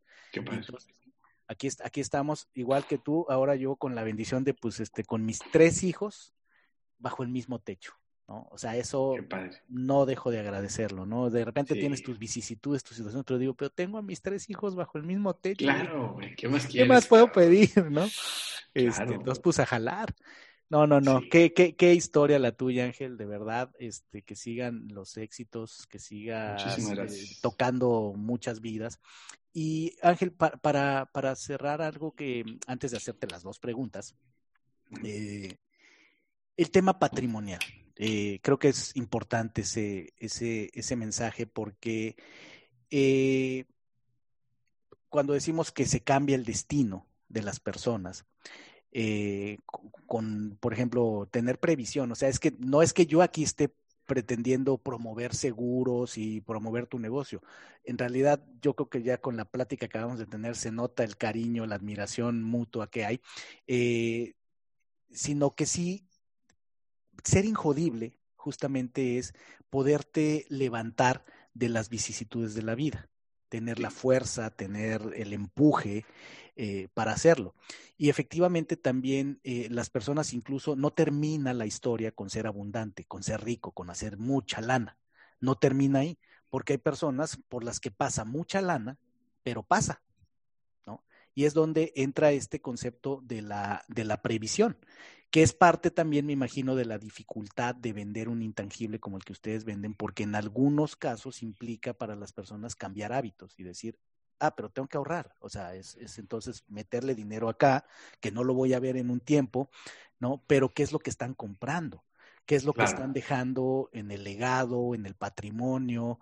Y, y, lo, lo, digo sobre todo, Teo, más que por un tema técnico de, de, de escribirlo, sino por lo que implica para las personas, para las familias, para la sociedad, ¿no? El que las personas seamos responsables eh, y previsores. O sea, para mí es una, es una tarea muy importante, ¿no? Y, tengo afortunadamente una Ciceli que me pica y me pica las costillas, ¿no? De tenemos que aplicarnos porque efectivamente nosotros como independientes pues no tenemos este nadie que esté abonando ahí a una cuenta de retiro para, para, de ahorro para retiro y entonces eh, cada persona puede tener una estación distinta, pero eso es algo en lo que en lo que tú trabajas mucho en cambiar esos destinos. ¿Cómo ves tú el tema de la previsión, la cultura de previsión que tenemos en el en el en el país, el tema de cuidar el patrimonio, el tema de pues eh, asegurarnos de, estar eh, prevenidos para lo que pueda pasar? Estamos en pañales como país. O sea, una, una de mis sueños es acabar con el sombrero no sé si te toca ver en Facebook cómo pasan el sombrero porque fulanito cayó al hospital y no tenían gasto médico o fulanito le dio una embolia y no tenían y no tenían este un seguro de invalidez. Este, entonces, híjole, eso, eso cada que pasa yo digo, a ver, me ha tocado ver gente que cae en una situación de esas y dices, no manches, yo te hablé hace seis meses para ofrecerte y no quisiste, güey. Eh, te voy a platicar bien rápido, espero tenga tiempo. Este, un desayuno, cuando yo me, cuando yo me este, separo, todavía no está divorciado, pero me separo, entonces pongo de fideicomisario contingente a mi hermano mayor, al que me ayudó a, a, pagar la carrera, que digo que nosotros tenemos toda la confianza, ¿no? Le digo, te invito a desayunar. Ya está, fuimos a desayunar. Y le digo, oye, tú eres el dueño de mis fideicomisos, eres el fideicomisario contingente. Mis hijos van a recibir una mensualidad si yo muero, pero si son menores de edad, quien la va a recibir eres tú. Entonces te estoy dejando la responsabilidad moral, no la económica, güey, nada más la moral. Oye, pues te felicito, me dice. Qué padre, qué gusto y casi, casi que salud. Y le dije, ahí no acaba todo este rollo. De nada me sirven los seguros que tengo yo si el que se invalida eres tú. ¿Cómo? Dije, no, cabrón, yo te estoy dejando la responsabilidad moral, no la económica. Si a ti te llega a pasar algo, tú eres mi hermano, y sabes que me ayudaste un chorro y sabes que mientras yo pueda, yo te voy a ayudar. Pero ¿por cuánto tiempo te puedo ayudar? Tengo tres hijos en aquel entonces, tres hijos. Entonces, ¿cuál de mis tres hijos quieres que deje de estudiar en el TEC? Porque tú caíste en silla de ruedas y no tenías un seguro de invalidez. Yo tengo 22 años en esto y esto que estoy platicando fue hace 10 años. Y él no quería comprar y no quería comprar y no quería comprar. Seguramente yo se lo estaba vendiendo mal o, como te digo, jamás me acerqué con él. No sé qué pasó, pero ahí me nació decirle esto, ¿sabes qué? Tú tienes que ser responsable. Y lo captó y me dice, ¿sabes qué? Sí, ya, véndeme un seguro de invalidez, que al cabo Me dice, no, no quiero el cabo. Me dice, porque yo soy el tío rico, yo no quiero ser el tío jodido que esté encargando y cambiando los pañales. Yo, al contrario, yo si me muero quiero... Le dije, está bien, hasta ahí vamos bien, ya te, está bien. En la invalidez, palomita. Le dije, nomás que, pues te quiero también invitar a ahorrar. Mira mis pólizas de ahorro, aquí dice que yo estoy juntando tanta lana para mis 65. No estoy juntando para ti, güey. Entonces, si quieres, en lugar de que te venda un seguro de invalidez, mejor te lo regalo. Ponte a ahorrar en la compañía de seguros y por ahorrar te van a dar la protección. Bueno, hice una de las ventas más grandes en ese trimestre con mi hermano en un desayuno, simplemente porque le dije, güey, pues responsabilízate, o sea, tú tienes, y él no lo tenía claro, no es que fuera irresponsable, ¿eh? o sea, no estoy diciendo que mi hermano es un hijo de la fregada, para nada, pero como que él no tenía claro eso.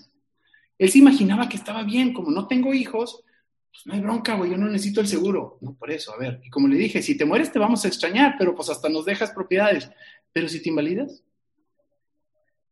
Entonces, este, en México, de verdad, está, estamos en pañales, o sea, el 98%, y esos son datos del INEGI que puedes checar, el 98% de los mexicanos profesionistas llegan a los 65 sin lana. Tienen que seguir trabajando o vivir de los hijos. Yo pregunto, ¿Quién ahorita puede vivir de los hijos, por favor, con los sueldos que están pagando? Oye, pagaste veintitantos mil, veintitrés, veinticuatro mil pesos el TEC. Se gradúa el huerco y le, pagan 16. O le pagan los mismos 20, pero menos impuestos. ¿Cómo te va a mantener, güey? ¿A qué hora se va a hacer de una casa si las casas valen 2, 3, 5 millones? No sé, dependiendo de dónde quiera vivir el huerco. Entonces, si no juntamos lana, pero de verdad, de manera es, es como decirte, a ver, Víctor, mañana este, nos vemos en el gimnasio. Me vas a decir, no, güey, mejor pasa por mí. O sea, tienes que tener a alguien que te jale para ir al gimnasio, si no, no voy. Es lo mismo, tú tienes que tener a un banquero o a un agente de seguros o a alguien que te esté recordando que tienes que ahorrar. Si no, no lo hacemos. ¿eh? Todos guardamos, pero no ahorramos. ¿Cuál sería la protección básica, o sea, los instrumentos, elementos básicos que debiera tener eh, una persona responsable? El primero es un seguro de vida eh, y el seguro de vida se, saca bien fácil. Es cuánto se gasta tu familia si tú te vas de viaje un mes y eso multiplícale por el número de meses hasta que tu hijo menor ya sea independiente. Te van a salir 10, 15 millones de pesos. ¿eh? Y ellos muchas veces te dicen, ya, ya tengo seguros. Sí, güey, pero tienes 5 millones y tú necesitas 10. A ver, me gustan las analogías. Imagínate que yo soy tu agente de seguros, tú traes un Mercedes-Benz. Lo chocas, lo haces pérdida total y me hablas, Ángel, choqué el Mercedes, pérdida total, repónmelo. Y te llego con un Jetta. ¿Qué vas a decir? ¿Te asesoré bien o te asesoré mal? pues, ¿qué pasó, Ángel? Pues te voy a decir, espérame, güey, pues es un Jetta, como que ya te mueve, no seas mamón. Sí, güey, pero, pero, pero era un Mercedes, güey. Si yo le llego a tu familia con 5 millones, vas a decir, por eso, pero mi papá me dijo que yo iba a partir y que yo no me iba a cambiar de casa, güey y lo que me estás dando no es mi papá. Ese es el número uno, tanto vida como invalidez. La invalidez es bien importante. ¿eh? Si tú tuvieras una impresora en tu casa que genera billetes genuinos, pregunta, y yo te hablo para venderte el seguro de la impresora contra robo, contra incendio, la chingada, ¿no la asegurarías? Pues claro que sí, güey. Hoy día andas con esa impresora en el HIV, andas para arriba, para abajo con ella y no está asegurada. Pues eres tú, güey. Y te pueden asegurar, dependiendo de tu edad, hasta 10 o 15 veces tu ingreso. ¿Por qué vas a tenerla por menos? Ese es el seguro de vida correcto. De nada sirve tener gasto médico y no tener un seguro de vida, porque si yo me muero, ¿con qué siguen pagando el gasto médico? O sea, es donde le digo a los papás, oye, pues está medio egoísta el rollo. Digo, ya después de romper el hielo, si no te dicen no te metas, ¿verdad? Pero dices, oye, o sea que mientras papá esté vivo, está con madre, todos van a los mejores hospitales y los mejores carros. Pero si se muere papá, ¿qué? Entonces hay que empezar por el seguro de vida, después del gasto médico y, lo es, y al final el de auto. Si no traes lana, pues es un fierro, güey, nomás ponlo contra terceros. Chocaste, pues vas y lo estacionas. Pero todos estamos al revés. Primero aseguramos el carro, porque qué tal si le pego a un Ferrari, güey. Y luego el gasto médico, qué tal si me sale una cuenta de 500 mil pesos. ¿Y el de vida cuándo? Y eso es lo que de verdad nos cuesta un chorro entender. Y como dices tú, el de vida e invalidez. Invalidez, si no, no jala, ¿eh? O sea, tienes que tener invalidez. Invalidez. Porque es la impresora, porque es la impresora que, que, que, que genera billetes, güey. Si no, estás frito. No, wow. Ya nos acabas de dar una, una cátedra y de eso se trataba, por eso era O sea, ¿cuál, ¿cuál es el básico? Porque también mucho es desconocimiento, mucho es que la, la, baja cultura que tenemos de estos temas es porque de entrada no hay información, porque además pues también estamos como cerrados de oídos, como que es lo que, no es la, la conversación que nos gusta tener, porque de entrada, me imagino son de las típicas objeciones, ya me imagino la lista de objeciones que ustedes ya mm, tienen identificadas, sí, ¿no? O sea, ¿cuál es la típica de, de, de, de, vida? De, oye, este, a ver, hablemos de un... Lo voy a platicar con mi vieja, o, lo, o déjame lo consulto con la almohada, déjame hago números, este o no estoy planeando morirme, ¿no? Sí, o, o, quieres que le deje al Sancho. O sea, tú lo que me estás diciendo es que le deje dinero al Sancho y dices, neta, güey. Pues deja un fideicomiso y ya no le dejas al Sancho, güey. Pero no, no. ¿Cómo, güey? ¿Qué mentalidad? O sea, chivo, sí, sí está, de verdad está difícil. Sí, sí, sí. O sea, tú, porque eres un tipo con una gran energía y yo acá que estoy ahora de muy, muy floja la, la, la, la risa, este, pero estamos hablando de un tema sumamente Uf. profundo, importante realmente es un tema que eh, tiene que ver con la calidad de vida de las personas, porque imagínate lo que estamos hablando es, creo yo, y, y, así lo creo junto con Ciciali, y es un tema que nos preocupa y ocupa, que lo, lo, lo, lo vamos a, a verlo así, lo mejor que le puedes dar a tus hijos es su libertad que no tengan que cargar contigo. Sería como de lo más cruel, ¿no? Este, que eh, mis enfermedades, que mis necesidades, que tengan mis hijos que estar preocupados. ¿Por qué? Porque mi papá no ahorró, mi papá no compró seguros, mi papá no nada y pues depende de nosotros, ¿no?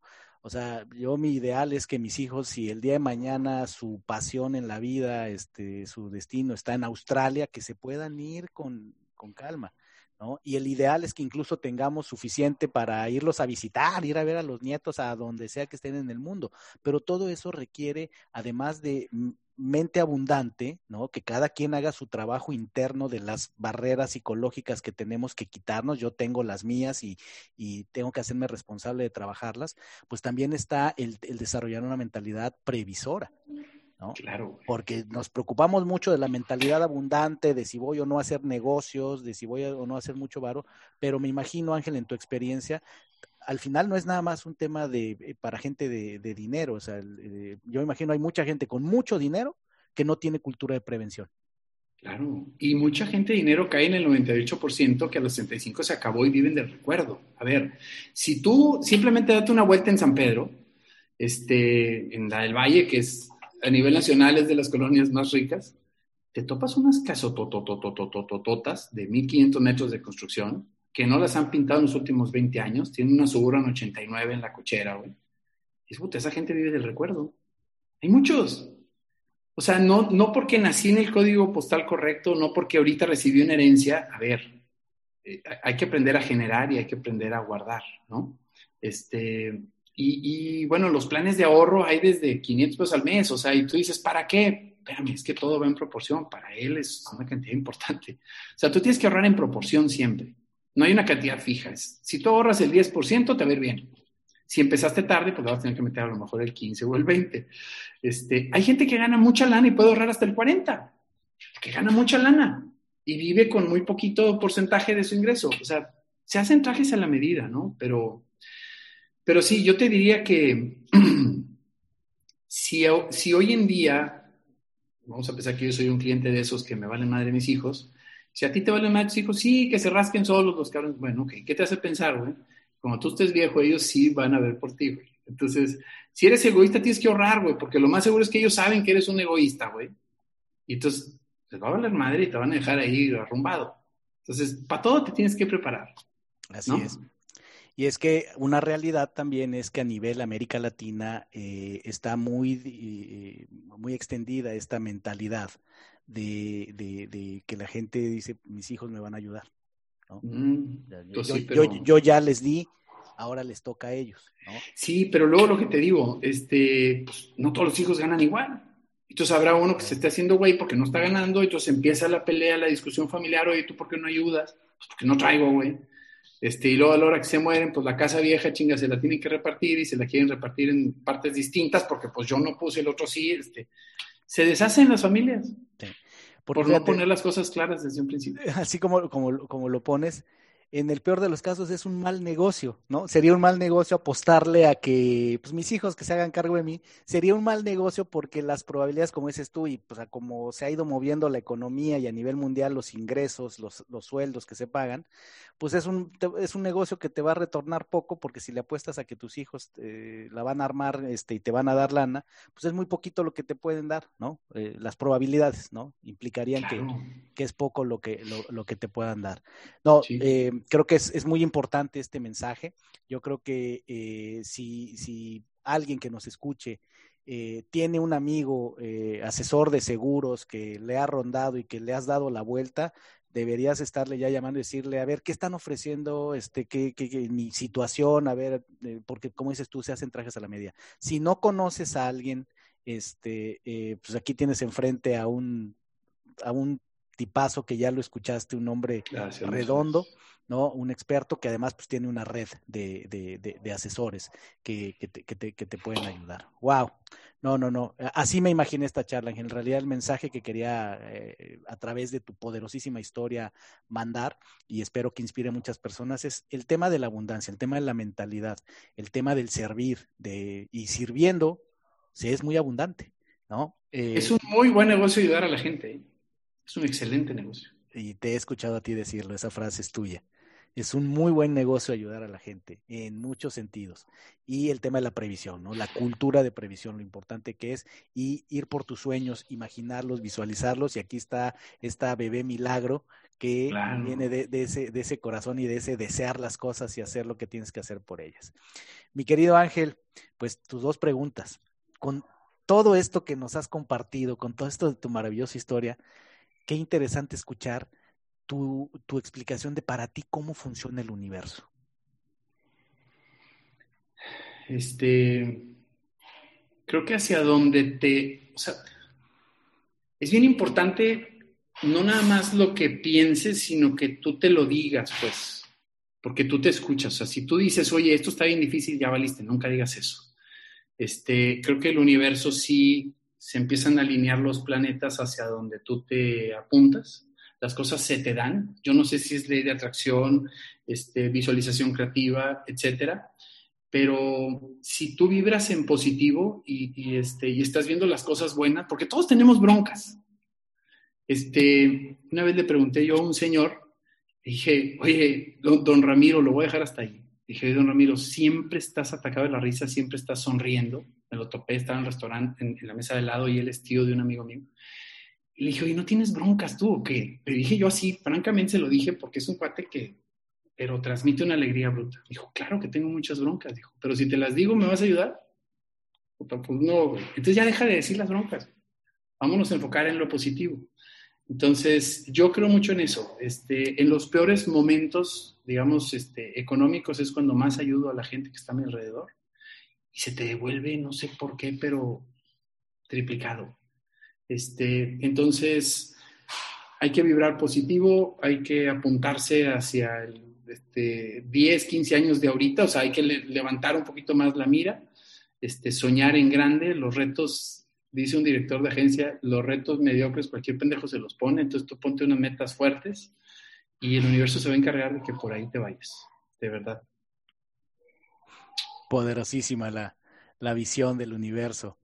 Y para ah, ti, Ángel, ¿Qué es ser injodible? Te conté ahorita el ejemplo del Mercedes, de ir en Gonzalitos en el Mercedes. Eso es ser injodible, tener una mentalidad de ya gané, güey. O sea, aunque yo esté emprendiendo apenas, yo tengo que verme ya ganando. O sea, ya ser campeón, este, tener esa, esa mentalidad de Superman, güey. Este, donde no vas a escuchar si alguien te quiere tirar tierra.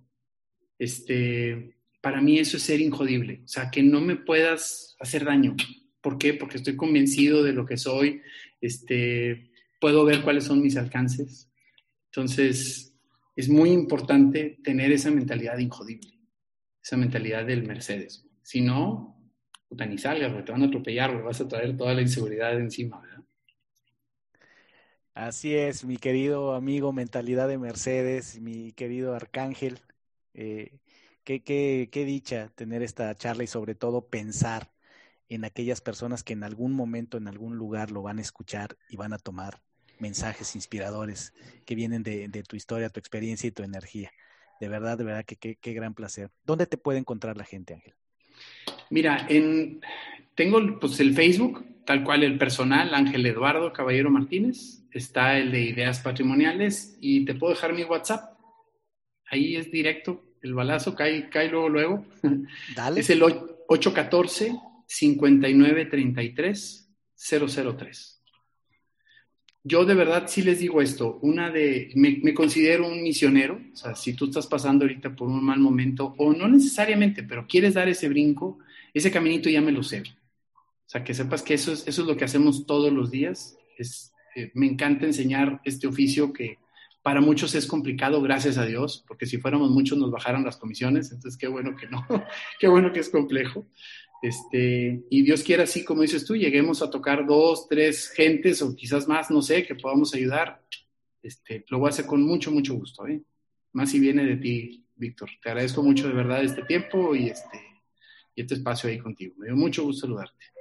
Igualmente, mi querido Ángel. Pues ya escucharon, eh, para cualquier persona que quiera buscarlo, su compañía se llama Ideas Patrimoniales, así es que así lo pueden googlear y nosotros vamos a estar posteando con su WhatsApp, porque así es Ángel. Le, puedes marcar directamente y te va a contestar. Sin duda. y te va a contestar así con esa energía. Lo conozco y, lo he, visto hacerlo. Ángel, un placer, muchísimas gracias. Gracias, muchas gracias, Víctor. Saludos a la familia. Claro que sí, igualmente. saludos a todo tu auditorio. Gracias. Muchísimas gracias. Y a ti, mi querida, mi querido Injodible, que me escuchas, eh, sígueme en redes sociales, en Instagram, en Ser Injodible, en Facebook igualmente Ser Espacio Injodible, en la página web injodible.mx y sobre todo en las plataformas de podcast y en YouTube. Nuestros episodios ya están en YouTube, tenemos cápsulas muy poderosas en YouTube, así es que también busca Injodible en YouTube. Muchísimas gracias y hasta el próximo episodio. Gracias por haberme acompañado en un episodio más para moldear y forjar tu mentalidad injodible. Tenemos una cita con tu grandeza en el próximo episodio. Hasta entonces.